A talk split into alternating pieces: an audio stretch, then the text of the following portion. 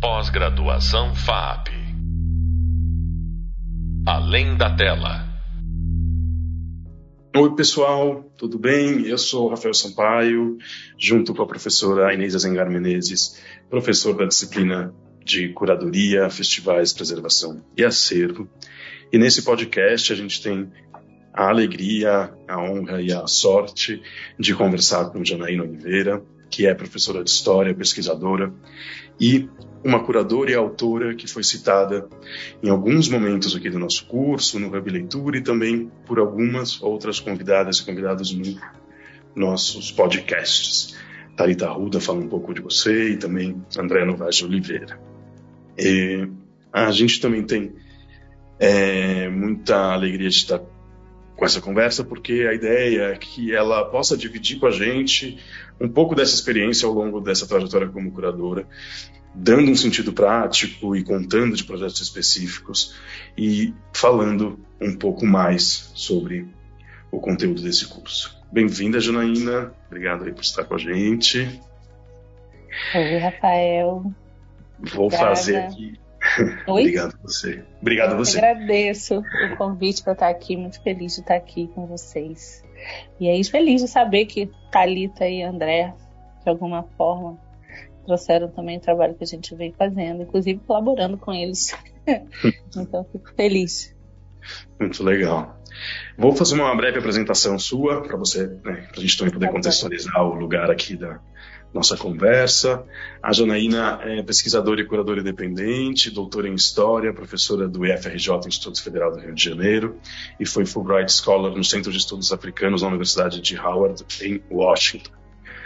Também, desde 2019, desenvolve pesquisas sobre as cinematografias negras e africanas, atuando também como curadora, consultora, júri e panelista em diversos festivais e mostras de cinema no Brasil e no exterior. Em 2019, realizou a mostra Soul in the Eyes, Osmo Blues Legacy in the Contemporary Black Brazilian Cinema, no Festival Internacional de Roterdã. E também foi consultora de filmes da África e da diáspora negra para o Festival Internacional de Locarno, nos anos 2019 e 2020. E é idealizadora e coordenadora do Ficine, Fórum Itinerante do Cinema Negro. Também, algo que a gente vai falar aqui, foi curadora e programadora do Flaherty Film Seminar em Nova York em julho de 2021. A Jana também faz parte da APAN, Associação dos Profissionais do Audiovisual Negro.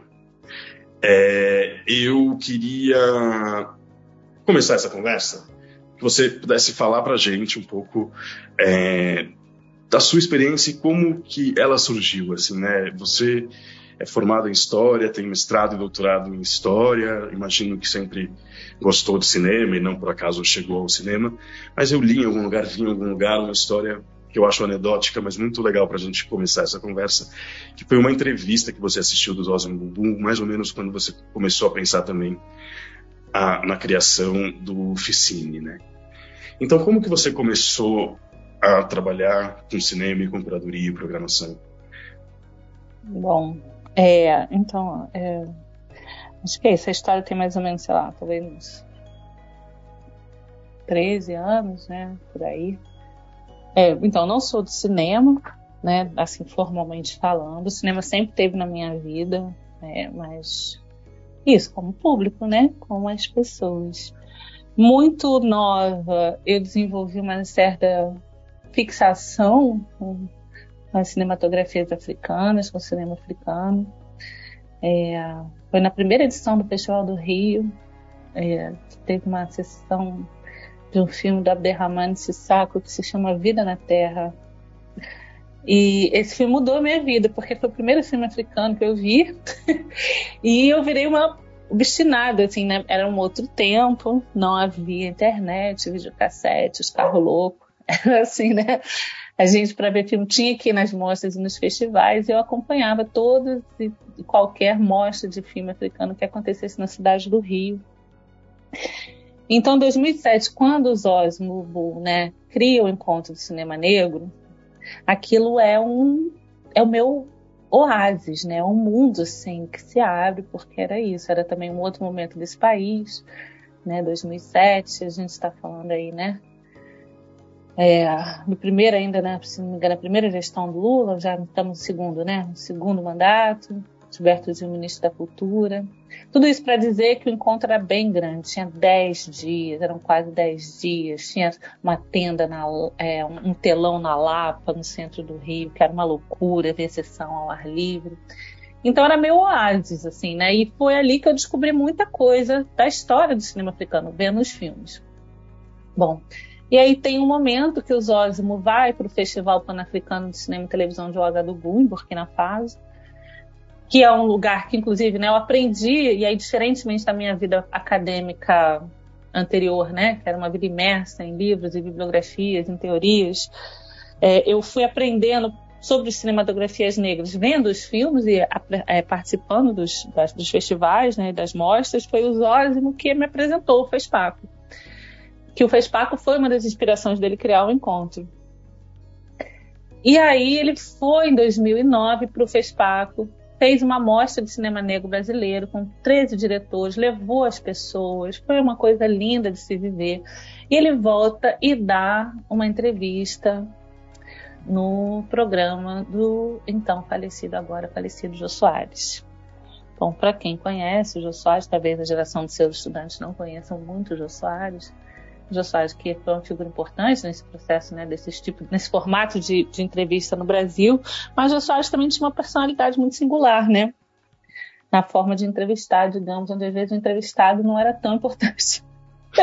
era mais importante as questões que ele queria tratar. E o Zosmo, ele tem essa trajetória de ter sido ator, né, antes de virar diretor de cinema, e também do fato de, nos anos 70, né, quando ele se tornou conhecido, né, ter passado a já de uma forma muito veemente recusado os papéis que estereotipavam de forma negativa é, as pessoas negras. Ao mesmo tempo, ele foi eleito o homem mais bonito do Brasil, naqueles concursos que haviam na época, e o Soares só queria falar disso. E ele estava lá, nos seus 80 anos, eu acho 81, sei lá, é, querendo falar que ele tinha levado 13 diretores negros para o maior festival de cinema da África. Bom, aí naquele dia eu tive uma insônia, no dia seguinte eu tinha um projeto de pesquisa. Era meio isso. Eu queria, na verdade, de alguma forma, que eu não sabia muito bem qual, colaborar para o fim da invisibilidade do trabalho dos olhos do encontro do cinema negro e das cinematografias africanas. Esse é o começo de tudo. né? Então, assim, no final das contas é isso, né? É um gesto de profunda insatisfação com o cenário que a gente vivia na época. É preciso dizer também, e eu brinco, né? Tem uma amiga minha que diz que ela tem que, que eu tenho que escrever esse texto que se vai chamar assim, Cinema Negro Brasil quando tudo era mato. Que era, que era esse momento também, que hoje a gente fala de cinema negro de uma outra maneira, né? Naquela época, por exemplo, eu ia para os festivais grandes, as pessoas obviamente não me conheciam, porque eu não era absolutamente ninguém na fila do pão, mas eu era aquela menina chata que falava de cinema negro, entendeu? Eu era a menina chata que queria saber o que era cinema negro, era a menina chata que queria saber, era literalmente isso, as pessoas meio que olhavam para mim meio de cara feia, inclusive. e aí é um pouco isso, né? É, era um outro mundo. É, então, respondendo aí já a sua pergunta, acho que o processo de fazer curadoria ele vem dessa história. Eu acabei me tornando uma especialista nas cinematografias africanas e negras da diáspora. Naquele momento, quando tudo era mato, eu podia contar nos dedos as pessoas que entendiam do cinema africano no Brasil. Posso citar, era Maranta Cega, na, na Bahia, Marcelo Ribeiro, é, que é de Goiás, né? É, mas na época nem sei onde Marcelo estava, para ser sincera, é baseado, né? E, e o falecido Mohamed Bamba, em, né? É, que também era um, era um professor um, da Costa do Marfim que estava na, na, na UFBA. É, talvez pudesse ter mais alguém não, com certeza não era ninguém branco, é negro nesse contexto, né? As pessoas que naquele momento, em 2008, 2009, no Brasil, você podia buscar para dialogar. Então você acabei me tornando uma especialista mesmo, vendo os filmes, pesquisando, fazendo né, uma dinâmica. Eu fui para o FESPACO, enfim. Comecei aí, desde então, vou todos os anos, já fui júri na última edição. É, e aí eu tô, me criei uma certa expertise e a partir daí comecei a passar os filmes. E as pessoas começavam a me chamar para passar os filmes. Então a curadoria vem desse lugar, né? Primeiro de um lugar que não existia, isso é uma coisa interessante para nossa reflexão. Esse lugar que hoje as pessoas criticam e tal, não existia essa coisa de curador no Brasil, muito menos curador para essas para filmes, né, é, não hegemônicos de modo geral, filmes negros.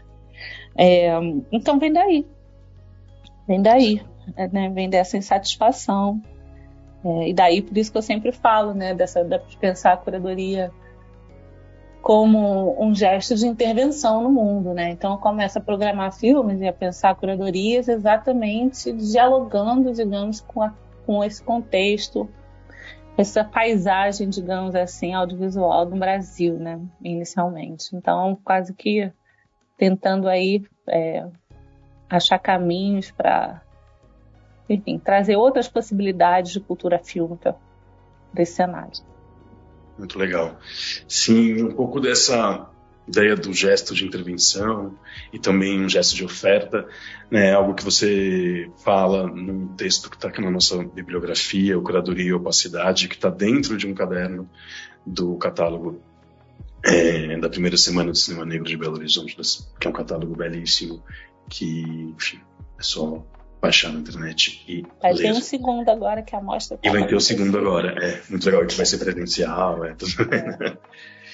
E um pouco a partir dessa ideia da intervenção, da oferta, desses gestos de curadoria, queria que você contasse para a gente como foi pensar então essa curadoria do, do, do, encontro nos últimos anos e também do Ficine dessa retrospectiva em Roterdã, né? Entendo que também por exemplo, a retrospectiva em Rotterdam traz alguns desafios também, que, enfim, né, algumas peculiaridades que é exibir numa mesma programação, então um recorte um pouco mais abrangente, exibindo filmes históricos com filmes recentes e propondo também uma né, um seminário e algumas palestras que formaram parte dessa programação que conversavam com esses filmes. Né? Bom, eu acho que assim, pro o encontro, na verdade, o Zosimo tem uma perspectiva, uma perspectiva sobre o, sobre o cinema negro, o que era o cinema negro, essa ideia de que é um cinema feito basicamente por pessoas negras, né? E de algum modo, quer dizer, o meu trabalho ali sempre foi de alguma forma é, é, manter mas, e atualizar essa perspectiva. Então, na verdade, é como se o olhar curatorial do Zósimo, né, a proposta dele para o encontro, que era a criação de uma janela para o cinema negro nacional e para as cinematografias africanas e das, das diásporas, né, criar esse, esse lugar, né, que ele sempre fala um quilombo, né, um lugar de resistência de cinema. Então, o encontro ele era uma grande janela, né, ele é uma grande janela. Então, dentro dessa grande janela, a minha para os filmes nacionais é, a gente e, e, e também para os internacionais o olhar era sempre a tentativa era sempre obviamente de abraçar os filmes de acolher essa produção nacional que no início não existia os olhos tinham que praticamente correr atrás de realizadores implorar para aqueles que faziam filme naquela época e tinham filme naquela época para liberar o filme para passar. É pena que ele não viu esse movimento lindo que acontece hoje é, e na dinâmica internacional, que é onde eu pude fazer uns exercícios curatoriais mais, é, é, digamos, né, é, propositivos, porque é diferente, né, porque a gente tem filmes que são enviados para a seleção, mas tinha uma coisa de montar propostas, né? E aí eu fui fazendo um exercício que aí se relaciona com essa ideia de oferta, do meu entendimento, da minha leitura, do que, que seria interessante trazer e, e para pôr em contato né, com o público do encontro, com o público brasileiro, né, a partir das experiências que eu, que eu tive, não só de pesquisa, mas também no exterior. Então, assim, era criar um espaço de, de reflexões. Então, criei sessões, por exemplo, de cinema negro experimental, tinha uma sessão, né, a queer, né, LGBTQIA+. Quer dizer, a gente ia criando alguns algumas janelas para trazer essas experiências. Fiz uma, uma, algumas retrospectivas com alguns diretores, enfim. É, contemporâneos, né? pensando nessa dinâmica do que trazer para o público, além da própria história do encontro do cinema dos cinemas africanos, que é uma marca também do encontro. É, Roterdã vem nessa conexão do meu trabalho, né, com a obra dos Osmos, seja no encontro, seja programando os filmes dele em outros lugares. Então, sou convidada para fazer essa sessão. essa sessão, esse programa, que inicialmente era, era algo bem menor, mas que ganha uma proporção super bacana, né? Porque eu tenho lá, né, quem me convida, que é a Tessa Boerman, que era a cura, curadora de Roterdã na época, né, cria esse espaço dentro do Festival de Roterdã para a gente realmente ter essa mostra. Deixar de ser só um, um highlight para viver, sabe, que é isso, que tinha um programa que chamava Pan African Cinema Today. E aí o, o, a, o, a mostra dos olhos ser uma parte do Pan African Cinema Today. Mas a mostra ganhou uma proporção tal que, na verdade, o Pan African Cinema Today não existiu. O que existiu foi a Soul in the Eye como parte da sessão Perspectivas dentro dos festivais de Rotterdam. E aí a ideia era fazer uma homenagem aos Osmo, no sentido de mostrar o, os filmes dos Osmo, a obra dos Osmo, e o diálogo dessa obra com os filmes contemporâneos. Para mim, o desafio curatorial ali foi o, o, desejo de fazer um panorama que não se organizasse da maneira tradicional como as pessoas buscam enquadrar as cinematografias negras. Então, ao invés de propor temas, sei lá, que as pessoas esperam que sejam temas negros, sei lá, religiosidade, sei lá, racismo, eu não sei. Tem essas caixas aí que chegam a me irritar às vezes um pouco, que são um certo, né, do que, que você espera que seja cinema negro. É, foi, na verdade, pensar propostas, é, as linhas estéticas dessas, dessas narrativas contemporâneas. Aí dou um exemplo rápido tem um, um, uma sessão que para mim é muito especial. Aí eu montei cinco blocos, né? Porque foram os filmes dos Ósimos, foram cinco filmes dos Ósimos, foram no total, acho que, sei lá, 40 filmes, 30, sei lá, não lembro mais. 20, 30 filmes, não lembro. É, mas tem essa informação aí online. E eu montei cinco blocos de, de com as curtas-metragens, né? E tem uma sessão, que é uma sessão que eu venho trabalhando, inclusive, em outras propostas curatoriais, que é a ideia, que se chama Ordinariamente e Negro. A ideia de que as pessoas negras no cinema estão só vivendo, não estão fazendo nada, né? São pessoas comuns, vidas comuns, né? É, enfim. E eu gosto muito dessa ideia do cotidiano, né? Eu trabalho muito em outros projetos curatoriais. Filmes como, por exemplo, Nada, do Gabriel Martins, nosso querido candidato ao Oscar, né? Na época não tinha Marte 1, mas Marte 1 poderia entrar nessa sessão. e filmes como, né? Os filmes de plástico, como geral, podem entrar, todos cabem nessa sessão. Mas enfim. Então o desafio foi esse, né? Do ponto de vista da, pro, da programação. A gente entrar como programar filmes, né, de uma maneira que você não recaia nos mesmos lugares é, estereotipados ou esperados, né, dessa quando a gente fala nas cinematografias negras. Então acho que é um pouco isso. Bom, nosso tempo está acabando, infelizmente. Passa rápido, como vimos. Super rápido. Mas eu queria, não queria deixar de destacar que é, o trabalho que você né, vem também coordenando, de juntar curadoras, curadores de diferentes países e também de diferentes lugares do Brasil no programa é, Política do Olhar. Foram três anos já e é um programa que vai continuar acontecendo. Eu queria que você falasse um pouco mais disso, da importância de colocar essas pessoas juntas para discutir ofício, a curadoria e as possibilidades também de descolonização. Eu queria que você falasse um pouco disso e desse finalmente alguma dica ou alguma informação ou alguma reflexão para quem estiver nos ouvindo e que esteja interessado ou interessado em começar a fazer curadorias ou que tenha algum projeto esteja pensando em algo desse tipo? Então, vamos lá. Assim, de uma forma bem sucinta, pensando então o eixo né, que você trouxe a partir daquele texto lá de, que eu escrevi. É, então, é, intervenção e oferta, né? Então, como uma forma de intervenção no mundo, para mim, a curadoria ela precisa ser um lugar de descolonização. Né? E uma das formas de você descolonizar o lugar da curadoria é desmistificar o que é fazer curadoria em cinema. Porque é um lugar que no Brasil praticamente não existe, não existia, e que quando chega aqui tem-se uma aura que é a aura do mundo do cinema eurocêntrico, né, onde o curador de arte dessa figura, enfim, né, que tem uma outra trajetória, porque a curadoria em cinema ela passa por outros lugares, enfim. E aí surge a ideia de fazer o Políticas do Olhar nesse gesto, né, dessa intervenção e ao mesmo tempo uma oferta, porque no Brasil não há é, ou quase, agora existe uma ou outra disciplina em algumas universidades, mas não há um lugar de formação em curadoria de cinema. Né? Então, eu pensei, como é que a gente faz esse gesto? Como é que a gente faz essa oferta, digamos assim, né? Então, vou trazer as pessoas para falarem das suas práticas.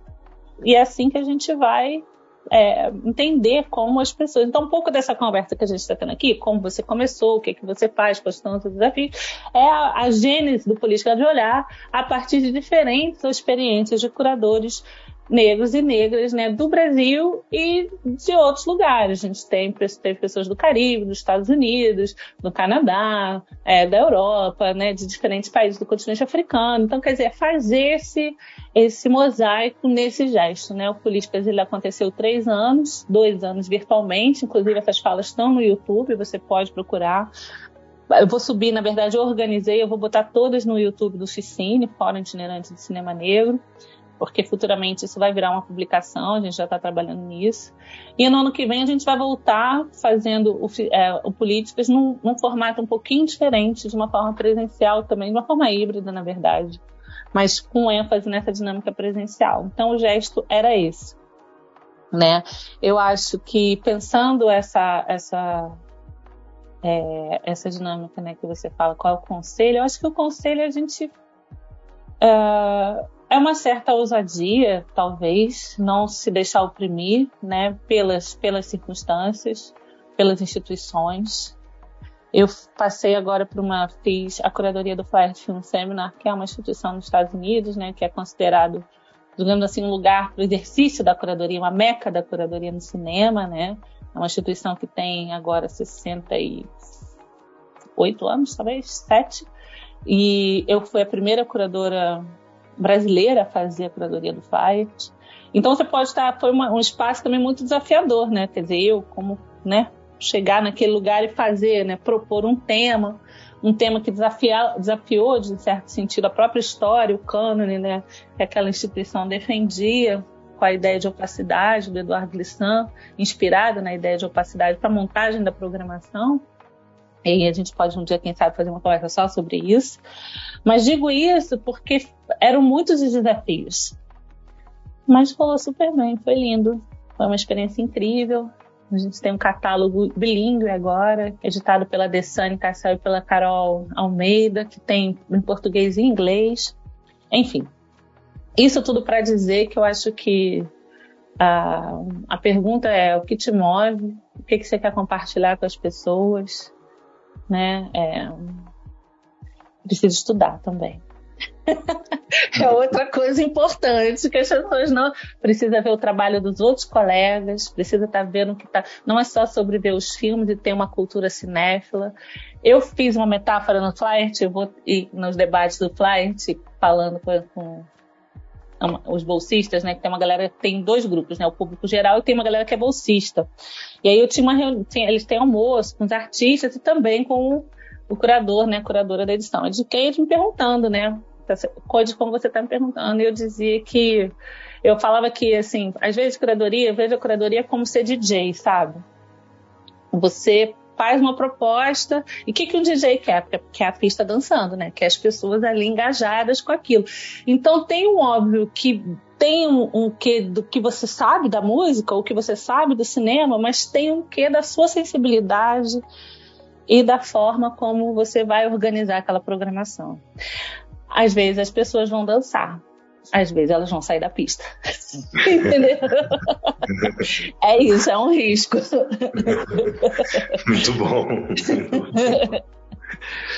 Bom, maravilha, Diana. Obrigado. Nosso tempo realmente acabou, infelizmente. Queria ter mais. Obrigada, não. Que isso. É, eu que agradeço. Pessoal, conversamos hoje com a convidada Janaína Oliveira, que compartilhou com a gente um pouquinho da sua trajetória e perspectiva como curadora. No próximo podcast, a gente vai continuar falando sobre acervo, preservação, com o professor Mário Augusto Medeiros da Silva e a nossa querida professora Inês Enzengar Menezes. Muito obrigado e até a próxima. Tchau, tchau. Pós-graduação FAP. Além da tela.